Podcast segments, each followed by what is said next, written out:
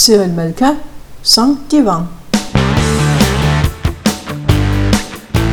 Cyril Melka,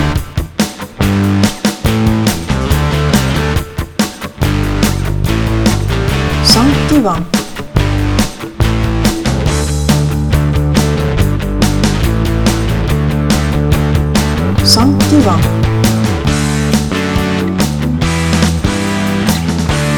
Cinq Alors bonsoir et bienvenue à ce webinaire sur, euh, en fin de compte, euh, la chirurgie esthétique, la beauté à la pointe du bistouri, j'ai choisi de l'appeler. Alors pour ceux qui ne me connaissent pas, euh, je m'appelle Cyril Malka, je suis psychologue cognitif et comportemental. Euh, si vous voulez en savoir plus sur moi et la façon dont je fonctionne, vous pouvez euh, aller sur mon site, mon site principal qui est malka.fr et, là il y a d'ailleurs aussi un, calendrier où vous pouvez prendre rendez-vous directement avec moi si ça vous dit. Alors, pour passer dans le vif du sujet, quand on parle de chirurgie esthétique, on va parler surtout là des, des procédures chirurgicales et non chirurgicales qui vont améliorer ou remodeler des structures euh, corporelles pour améliorer l'apparence. Alors c'est une euh, activité qui va aller de euh, donc du bistouri jusqu'à les injections de botox ou euh, de choses de différentes choses pour obtenir euh, enlever les poches sous les yeux, enlever les rides, jusqu'à donc des, des- des choses plus plus conséquentes. Et la chirurgie esthétique, c'est une activité qui est vraiment en pleine croissance en ce moment, qui a été en pleine croissance ces dernières 15-20 années. Et euh, aux États-Unis, euh, on disait qu'il y avait près d'un quart de million euh, d'interventions supplémentaires euh, en 2020. Euh, et le, le marché mondial de la chirurgie esthétique, il est évalué aux environs de 60 milliards de dollars et il devrait atteindre euh, 67 à 70 milliards de dollars d'ici 2026 si on continue à se développer de cette façon-là. Donc c'est vraiment un gros marché, il y a beaucoup d'argent là-dedans, il y a beaucoup de possibilités et donc euh, ça... euh, Attends, c'est quand même quelque chose de quoi on peut parler. La plupart d'entre nous, en fin de compte, vont connaître quelqu'un euh, voire plusieurs, qui est passé au travers de la chirurgie esthétique d'une façon ou d'une autre. Après, la chirurgie esthétique, ça reste quand même quelque chose de principalement féminin. Euh, c'est aux environs. Alors, je me suis basé sur différentes études un petit peu partout dans le monde.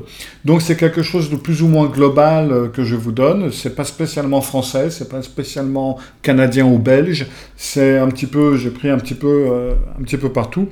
Et euh, donc, aux environs de, des 15 millions d'interventions qui ont été réalisées en 2020, euh, et ben, les femmes aux États-Unis, les femmes représentaient donc 92% et les hommes 8%. Et on est resté plus ou moins, enfin la, plupart des statistiques que j'ai vues euh, de différents pays, on est, on est dans ces eaux-là, en 95-5, 90-10, enfin bref. Euh, les interventions chirurgicales les plus populaires, ça a été le remodelage du nez, la chirurgie des paupières, le lifting, la liposuction, euh, l'augmentation mammaire et l'augmentation des fesses. Et euh, le six-pack, euh, pour les hommes, ça est relativement populaire, c'est se faire faire des abdominaux là où on n'en a pas. Et on dit que les, les images sur les réseaux sociaux, la pression d'avoir une certaine apparence, ça peut avoir une certaine motivation, en fin de compte, pour que les gens se fassent opérer. Aussi le fait que ce soit devenu relativement facile aujourd'hui, on peut faire beaucoup de choses. Donc, on connaîtra tous plus ou moins quelqu'un également qui est passé sous le, sous le couteau, sous le bistouri, et on sait ce que ça peut vouloir dire, on sait combien ça coûte, enfin bref. Et donc ça fait tomber pas mal de barrières qui font que de plus en plus de personnes euh, y vont. Et puis, il y a cette euh, gratification immédiate, euh, c'est-à-dire que euh, bah, je ne sais pas si on veut perdre du poids, c'est quelque chose qui peut prendre plusieurs mois, voire plusieurs années. Mais bon, ben, un coup de bistouri, une liposuction, c'est la gratification tout de suite et, on n'en parle plus. Alors après, euh, les gens disent, bah oui, mais se faire faire une liposuction, c'est bien beau, mais euh, six mois après, tout est revenu si tu continues à bouffer comme tu bouffes et à vivre comme tu vis. Bon, bah tant pis, on se fait une autre liposuction le coup d'après. Et puis donc il y a toute une, euh, il y a tout un tourisme médical où il y a plein de pays comme la Colombie, le Brésil, la Thaïlande, la Corée du Sud, euh, le Maroc, euh, la Turquie, enfin bref, où il y a en fin de compte un tourisme tourisme médical où les gens vont se faire opérer des opérations qui peuvent coûter un petit peu trop cher dans le pays d'origine. Et eh ben on va se les faire faire dans un, dans un pays du tiers monde. Alors là, bien entendu, les résultats sont pas toujours à la hauteur de de ce qu'on s'attend et ça peut, donner des résultats surprenants. Mais, euh, mais c'est en fin de compte devenu quelque chose aussi de, euh, tout à fait normal. Alors pourquoi est-ce que les gens euh, vont se faire opérer? Eh bien en fin de compte, il y a deux principes, deux raisons les plus utilisées qui sont relativement simples. Et c'est augmenter l'estime de soi, la plupart des gens vont dire que bon ben je manque d'estime de moi parce que j'ai un gros nez, j'ai un petit nez, j'ai des petits seins, j'ai des gros seins, euh, je suis trop gros, je suis trop petit, enfin bref. Euh, ou alors c'est améliorer la satisfaction de l'image que l'on renvoie. Et il faut savoir que 98%, entre 95 et 98% des gens qui, ont, euh, qui sont passés sur le bistouri une fois sont prêts à recommencer l'expérience, sont prêts à avoir une autre opération pour le même sujet ou pour un autre sujet. Ça peut être parce qu'ils ne sont pas satisfaits du résultat, mais ça peut également être parce qu'ils sont satisfaits du résultat et ont envie d'autre chose ou de plus ou euh, maintenant de travailler sur autre chose. C'est un petit peu comme euh, le, truc des, euh, des tatouages où très souvent on va dire il y a très peu de personnes qui n'ont qu'un seul tatouage. À partir du moment où on se fait faire un tatouage, ben, le plus souvent, on va s'en faire faire un autre, puis un troisième, puis un quatrième, etc.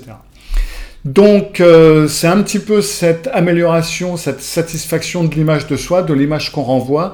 Et ça, c'est euh, de plus en plus important aujourd'hui parce que euh, on a un petit peu ce syndrome de Instagram, nous tous. Et ben, on veut se rendre bien en photo, et puis il faudrait aussi que ben, la photo retouchée, il faudrait qu'on ressemble à notre photo photoshopée en quelque sorte. Parce que autant on peut utiliser des filtres, euh, que ce soit sur, euh, sur Instagram, Facebook, ce que vous voulez, on peut utiliser des filtres. Et ben après, à partir d'un moment, on risque de s'habituer tellement à son image filtrée qu'on voudrait bien que l'image réelle ressemble à l'image euh, l'image photoshopée. Maintenant, l'un des problèmes, ou l'un des plus gros problèmes, ça va être que euh, avant de mettre quelqu'un sous le bistouri, euh, on oublie un petit peu d'essayer de, comprendre quelles sont les raisons en dessous ou, euh, on à la base de ce besoin d'augmenter l'estime de soi ou de corriger son image. Parce que cela peut avoir quelque chose de tout à fait légitime, bien entendu, mais ça peut aussi être euh, un résultat d'un trouble de santé mentale, d'une dépression ou euh, du trouble dysmorphique corporel, etc., d'un trouble d'humeur. Et là, dans ce cas-là, euh, pourra-t-on dire, le passer sous le bistouri, ça va pas changer grand-chose. Et de ce fait, il y a pas mal d'études qui ont été faites sur les résultats et comment, euh, quel effet est-ce que la, chirurgie esthétique a eu euh, sur le client après, enfin avant et après? Est-ce que la personne s'est sentie vraiment mieux ou alors, euh, bah non, quoi, ça n'a pas, pas eu l'effet escompté? Alors, la, la chose la plus controversée et la plus difficile à comprendre, en fin de compte, ça va être l'augmentation mammaire. Donc les, femmes qui ont demandé à avoir de plus gros seins à l'aide de euh, différentes, différentes méthodes euh, différentes. Le truc est que d'un côté, on a des études qui vont nous dire que de toutes les différentes euh, chirurgies qui sont utilisées régulièrement, comme la chirurgie nasale et autres, il y a un plus haut taux de satisfaction du résultat dans la chirurgie mammaire que dans les autres. Mais, d'un autre côté, on a des études internationales dans tous les pays du monde, et ça c'est depuis les années, euh, les années 2000 jusqu'à aujourd'hui, qui disent et qui indiquent qu'il y a un taux de suicide plus élevé chez les femmes qui ont fait une, euh, qui ont subi une chirurgie euh, d'augmentation mammaire que les autres. Alors, alors là, j'ai des chiffres. Hein. Euh, donc, euh, Brinton aux États-Unis a donc euh, vu que le risque de suicide dans un groupe de plus de 13 000 femmes qui avaient eu, subi une chirurgie esthétique d'augmentation mammaire, 14 ans après, le taux de mortalité standardisé, comme on dit, le TMS, taux mortalité standardisé, c'est-à-dire le rapport entre le taux de mortalité observé chez le groupe comparé au taux de mortalité normal, enfin dans le, reste de la population. Euh, il, était, euh, il était dans le taux de suicide pour ce échantillon d'études, il était de 1,54. C'est-à-dire que pour une femme qui commettait un suicide aux États-Unis, qui, avait, qui était dans la population générale, qui n'avait pas eu d'augmentation mammaire, il y avait une femme 54 euh, donc, en fin de compte, euh, là où il y en avait euh, deux dans les États-Unis, il y en avait trois qui avaient subi une augmentation mammaire qui commettaient un suicide. Après, cinq ans plus tard, le taux était passé à 1,63. Donc, plus le temps passait et plus il y avait un risque de suicide. Donc, est-ce que cela venait d'un taux d'insatisfaction ou pas? On ne sait pas vraiment. Euh, en Suède, euh, c'est Koch qui a fait une étude et sur plus de 3500 femmes suédoises. Et là, le taux, euh, le TMS, était de 2,9 par rapport à la population. Donc là, c'est presque 3 femmes plutôt qu'une. Et une étude sur les femmes finlandaises et danoises pour le TMS a donné des chiffres de 4,26 et de 3,1. Alors, et il y a beaucoup de discussions sur le fait est-ce que c'est quelque chose de psychologique qui s'est produit, oui ou non, ou quelles sont les, quelles sont les raisons? Parce que euh, déjà, il y a par exemple un taux de suicide plus élevé dans les pays nordiques que dans d'autres pays, par exemple. Euh, et, là, quand même, on arrive à des taux, euh, c'est presque une femme sur cinq par rapport à, par rapport à l'autre. Donc là, il y a une femme, il y en a cinq de l'autre côté. Donc il y a quand même pas mal de choses qui, euh, euh, qui inquiètent. De plus, ces études ont été faites de façon différente. On n'a pas pris les mêmes principes, on n'a pas pris les mêmes principes de, de, calcul, et on arrive quand même au même résultat, euh, qui peut être plus ou moins inquiétant, mais on arrive plus ou moins au même résultat. Et le truc, c'est que pour l'instant, l'explication de ces résultats, à l'heure actuelle, reste inconnue. Vous allez peut-être trouver des explications sur Internet si vous allez les chercher, mais aucune d'entre elles n'a pour l'instant pu être mise en avant. On a quelques études qui peuvent indiquer des différences entre les femmes qui avaient ces implants, en règle générale, et les femmes de la population générale. Alors, on a constaté que par rapport, ou contrairement aux femmes de la population générale, euh, les femmes qui portaient des implants mammaires ont un indice de masse corporelle beaucoup plus faible, une plus grande probabilité d'être fumeuses, plus d'avortements provoqués, moins de naissances vivantes, des niveaux d'éducation inférieurs, des âges plus précoces lors de leur premier accouchement et davantage de dépistage des maladies du sein. Pour l'instant, on en est là, et euh, il faut encore d'autres études pour pouvoir en savoir plus sur ce point. Et ni dans le domaine de la psychologie, ni dans le domaine de la médecine, on a une explication logique pour euh, ce comportement. Et à part euh, ce, problème, les autres chiffres sont quand même beaucoup plus, beaucoup plus simples à comprendre par rapport à, par rapport à différentes, différentes actions chirurgiques qui ont été, qui ont été faites par, rapport au, par rapport à l'esthétique. Et on s'est rendu compte, en fin de compte, que dans beaucoup, beaucoup, beaucoup de cas, la... après l'opération, après le taux de satisfaction n'était en fin de compte pas très élevé. C'est-à-dire que les gens, en gros, euh, n'avaient pas une meilleure vie, n'avaient pas de meilleures conditions, ne se sentaient pas beaucoup mieux, etc. L'une des plus grandes études qui a été, euh, qui a été faite, c'était en Norvège, et euh, on a suivi 1500 adolescentes pendant 13 ans. Alors, ces 1500 adolescentes ont été suivies totalement par hasard, et on ne savait pas qui allait faire de la chirurgie esthétique et qui n'allait pas en faire. Et euh, pendant cette période, les 78 filles qui, euh, qui l'ont fait, qui, ont, qui, sont passées sous le bistouri, euh, étaient plus susceptibles d'être anxieuses, déprimées, et avaient une plus grande augmentation de ces symptômes au cours de cette période que celles qui n'avaient pas été des patientes. Et euh, les, euh, les, conclusions ont été relativement claires, c'est que la, chirurgie esthétique n'a pas abouti à un résultat positif, c'est-à-dire qu'après l'opération, euh, ça n'a pas donné d'amélioration profonde. Sur les patients plus âgés, alors là c'est pour ça que je vous ai dit par rapport par rapport au tatouage, les gens qui avaient regretté leur tatouage, euh, qui, les, body modifications qu'ils avaient fait un, un, petit peu plus jeunes, en fin de compte, c'était parce qu'ils avaient fait ça dans la période de l'adolescence, aux environs de 17, 18, 19 ans. Leur explication à l'époque était également qu'ils avaient une certaine vision d'eux-mêmes, de leur personnalité et des signaux qu'ils voulaient envoyer.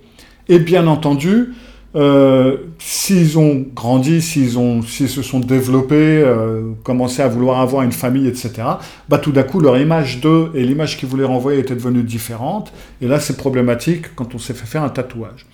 Et donc l'explication pourrait être la même parce que là, on a suivi des filles qui étaient relativement jeunes lorsqu'elles ont fait ces, modifications, la chirurgie esthétique, ce qui pourrait expliquer qu'il y a un taux d'insatisfaction beaucoup plus élevé après, parce que les études qui ont porté sur les gens plus âgés, euh, les gens plus âgés ont une tendance à être plus satisfaits en règle générale euh, de l'opération, des résultats de l'opération, que les jeunes. Et euh, ils ont une plus grande, une meilleure estime d'eux, d'après les, les, interviews qui ont été menées, en ce qui concerne leur apparence, pendant cinq ans après.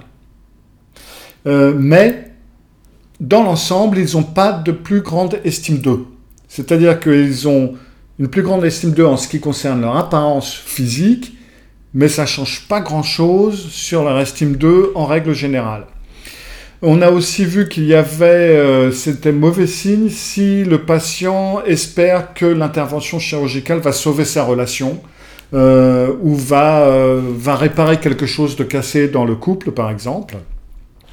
Et puis, s'il y a un désaccord, si, on parle de couple et s'il y a un désaccord sur l'opération, généralement le résultat est très mauvais.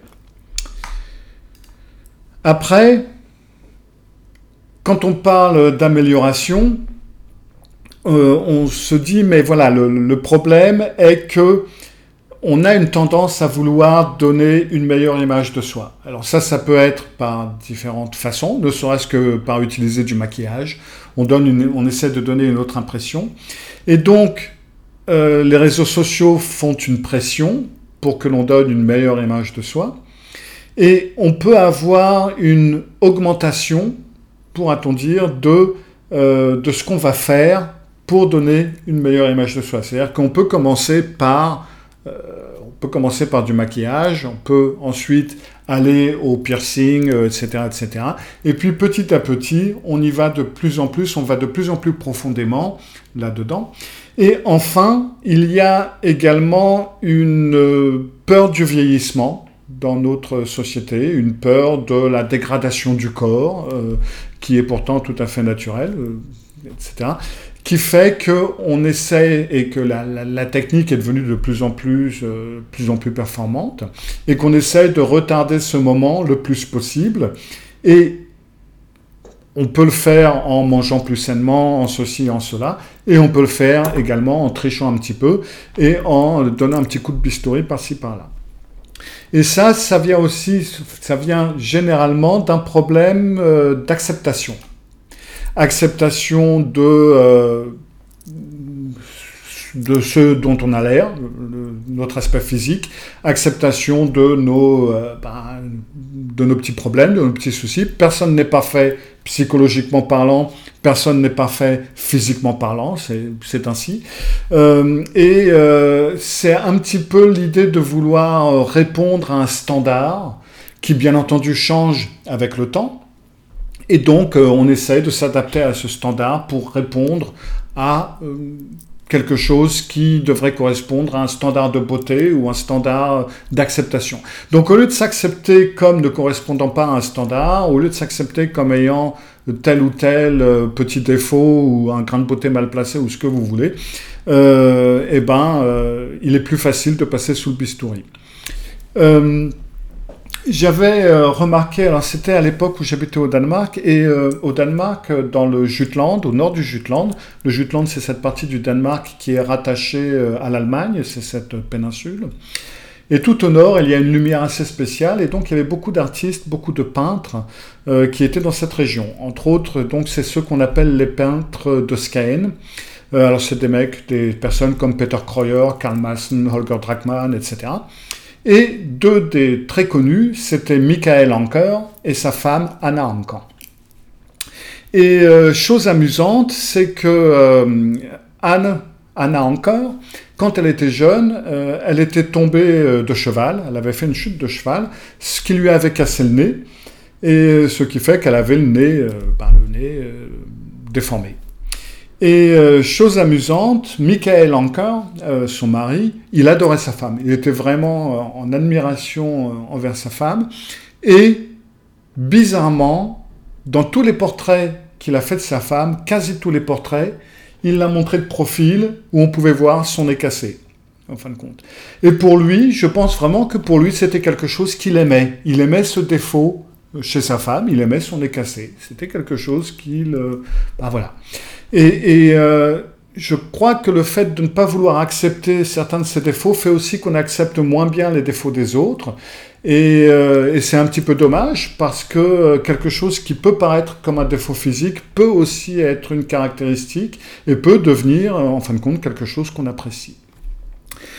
Le problème est que lorsque l'on va en chirurgie esthétique pour tel ou tel problème, eh ben, les, chirurgiens, les médecins ont une certaine facilité, dira-t-on, bah, à faire le travail demandé. Euh, bon, ben, je veux me refaire faire ceci, cela. Alors, à moins qu'il y ait des contre-indications médicales, euh, s'il y a déjà eu trop de, trop de chirurgie qui a été fait sur un même point où ça peut euh, tout faire rater, ou etc., etc., à moins qu'il y ait certaines, certaines raisons, le chirurgien va généralement accepter le boulot. Or, il peut y avoir plusieurs raisons pour lesquelles les personnes vont demander à, faire ces changements. Alors, bien entendu, il peut y avoir ce, problème de confiance en soi dont je viens de parler, cette, ne pas vouloir accepter certaines choses. Sur ce point, pourrait-on dire, c'est pas le boulot du, médecin de faire de la psychologie, ça c'est le boulot du psy. Et, si c'est ce que le client veut, bon, ben, on fait l'opération et on n'en parle plus. Mais il y a d'autres soucis euh, auxquels on devrait penser. Entre autres, vous avez ce qui s'appelle le trouble dysmorphique corporel ou la dysmorphophobie. Et ça, c'est extrêmement courant chez les gens qui sont intéressés par la chirurgie plastique. Alors la dysmorphophobie, c'est euh, une préoccupation qui concerne un défaut d'apparence, mais ce défaut d'apparence, il est très léger et il est très souvent non observable par les autres. C'est quelque chose que seule la personne touchée, en quelque sorte, voit ou constate. Et la personne devient vraiment obsédé par, euh, par ça et peut aller à des comportements euh, compulsifs, ce que, qui peut vraiment perturber même euh, les activités quotidiennes. Alors l'anorexie, par exemple, compte comme une dysmorphophobie, mais ça peut être, ça peut être un petit peu sur n'importe quoi, sur une, la forme du nez, la forme de ceci, la forme de cela, où tout le monde va dire mais non, il n'y a pas de souci, mais la personne voit ce problème, un point c'est tout. Et euh, d'après les études, alors on, va dire que dans la population générale, il y a entre 1 et 2% de dysmorphophobie. En gros, c'est ça. Mais dans les gens qui euh, font de la chirurgie, enfin qui passent sous le bistouri de la chirurgie euh, esthétique, le taux minimum, c'est généralement 7%, et puis ça peut aller jusqu'à 15, voire 20% des patients qui, en fin de compte, souffrent de dysmorphophobie. Ce qui fait que euh, la personne, même après l'opération, elle va pas aller mieux. Elle va trouver un autre problème ou elle va retomber sur ce problème. Elle va continuer à aller de chirurgie esthétique en chirurgie esthétique parce que euh, ben, le problème, c'est pas euh, la confiance en soi, c'est pas une amélioration de l'image, mais c'est une dysmorphophobie. Et euh, le, le, problème, c'est que les chirurgiens euh, esthétiques ne peuvent pas euh, constater ça, parce que l'une des seules façons de le constater, c'est quand on voit que la personne est vraiment trop en, en crise par rapport à ce que c'est. C'est vraiment quelqu'un qui va faire euh, qui va en faire une montagne. Et quand cette personne va aller chez le chirurgien, bien entendu, elle va pas taper sa crise devant le chirurgien esthétique. Elle va rester relativement euh, calme et posée. Et puis elle va dire, bah voilà, j'aime pas mon nez.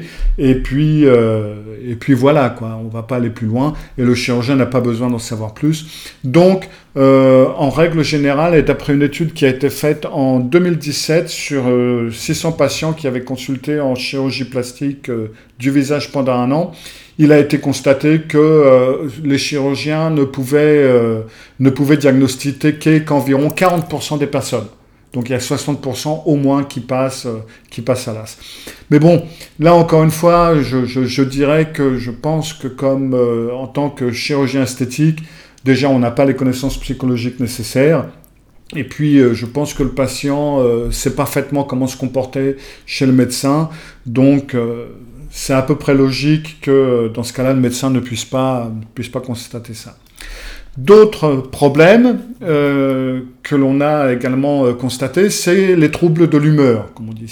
Ça va être des personnes qui ont un trouble, euh, un trouble psychologique tel que la dépression ou les anxiétés, anxiété généralisée, des angoisses, et donc tout ça, ça va être corrélé à une moindre estime de soi, parce que ça, ça va généralement de soi avec la dépression ou avec ces, ces états, et puis une moindre satisfaction de l'image que l'on renvoie. Et là, il a été révélé, d'après les études, que 44% euh, de la population des patients euh, chirurgiques quand même souffraient, euh, souffraient de ça. Donc vous prenez les 44% qui ont des problèmes d'anxiété, de dépression, vous y ajoutez jusqu'aux 20% des autres, on arrive quand même à 64% de la population. Ça fait quand même beaucoup. Après, eh ben, il ne faut pas oublier les personnes qui ont des troubles de la personnalité comme par exemple le trouble de la personnalité narcissique, euh, qui est donc, euh, ben, ils ont besoin d'admiration, euh, ils ont un manque d'empathie, ils ont plein d'autres problèmes. J'ai fait plusieurs webinaires sur ce sujet et des vidéos YouTube, vous le savez. Et donc, ben, on s'est rendu compte que jusqu'à 25% des personnes qui avaient recours à la chirurgie esthétique souffraient de ce trouble narcissique. Et puis, si vous y rajoutez entre 3 et 9% de personnalités histrioniques qui également ont été constatées. J'ai fait également une vidéo YouTube sur le sujet de la personnalité histrionique. Eh ben, on arrive quand même à une assez grande proportion de personnes qui pourraient peut-être euh, travailler autrement. Alors, Bien entendu, pour la personnalité narcissique, cette personne n'ira pas chez un psy de toute façon. Les histrioniques non plus. Donc à la limite, on peut dire pourquoi pas mais reste quand même une forte proportion de euh, personnes qui ont euh, des problèmes de dépression, des problèmes de confiance en soi, euh, des problèmes d'angoisse et qui pourraient peut-être plutôt travailler avec un psy, psychologue, peut-être moins un psychiatre pour utiliser moins de possibilités de médicaments. et puis donc travailler un petit peu pour soi pour éviter le bistouri. Euh, parce que de toute évidence, beaucoup des personnes qui de toute façon ont ces troubles, même après être passées chez le chirurgien esthétique, ça reprend de toute façon.